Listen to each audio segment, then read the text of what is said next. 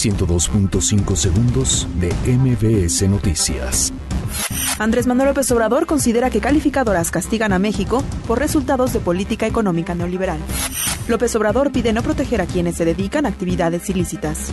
Congreso de Colima avala la creación de la Guardia Nacional. COFESE investiga posibles prácticas monopólicas en mercado de gas LP. Reservas internacionales del país se ubican en 175.646 millones de dólares, informa Banjico. Semarnat alista programa para el manejo de residuos sólidos. Congreso de Estados Unidos busca invalidar emergencia fronteriza declarada por Donald Trump. Hillary Clinton se descarta para elecciones presidenciales de 2020 en Estados Unidos. Revelan tráiler de la octava temporada de la serie Game of Thrones.